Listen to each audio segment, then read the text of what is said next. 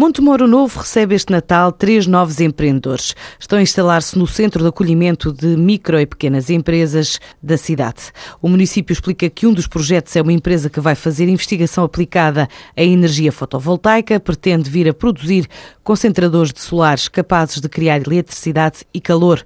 Outro projeto está ainda a desenvolver a ideia de negócio na área da consultoria linguística e financeira, enquanto o terceiro pretende implementar um ateliê de costura e artesanato artesanato luso-africano para exportação.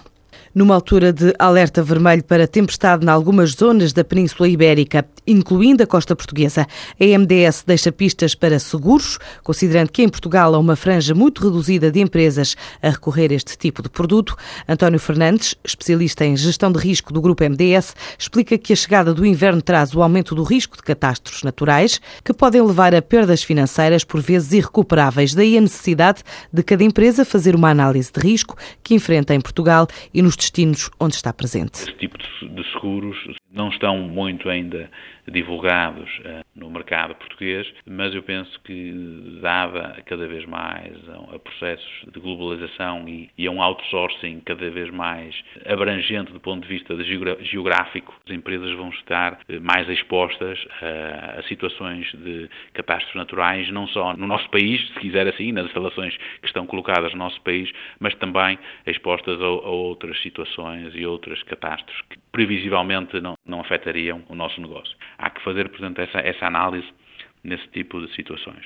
Os seguros de contingência têm ainda pouca penetração no mercado português, constata esta consultora. Estes seguros de contingência são uns seguros, eu diria, mais exigentes como produto de contratação, de quantidade de informação que as, que as seguradoras pedem. Não é ainda um seguro de grande penetração no nosso mercado, por de facto ser ainda uma coisa também que exige alguma preparação prévia também por parte das empresas para terem este tipo de seguros.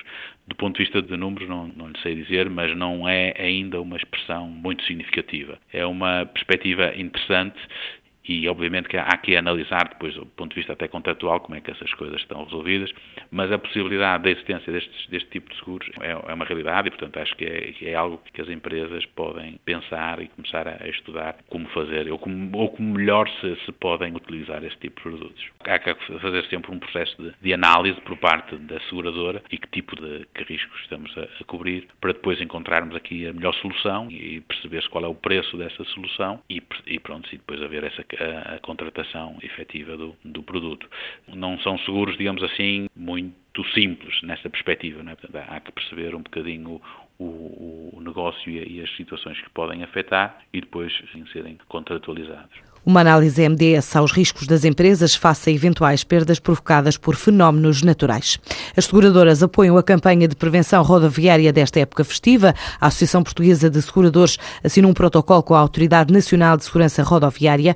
O ano ainda não terminou, mas o setor estima para 2013 um registro de mais de 800 mil sinistros do ramo automóvel, dos quais cerca de 40 mil implicam lesões corporais e o número de mortos poderá ascender a 500. As indenizações correspondentes correspondentes a todos estes sinistros deverão ultrapassar os 1.200 milhões de euros. O Natal representa 40% das vendas totais do mercado do chocolate. Na época natalícia deste ano já se vendeu mais de 13,6 milhões de quilos, ou seja, mais 2% face ao igual período do ano passado.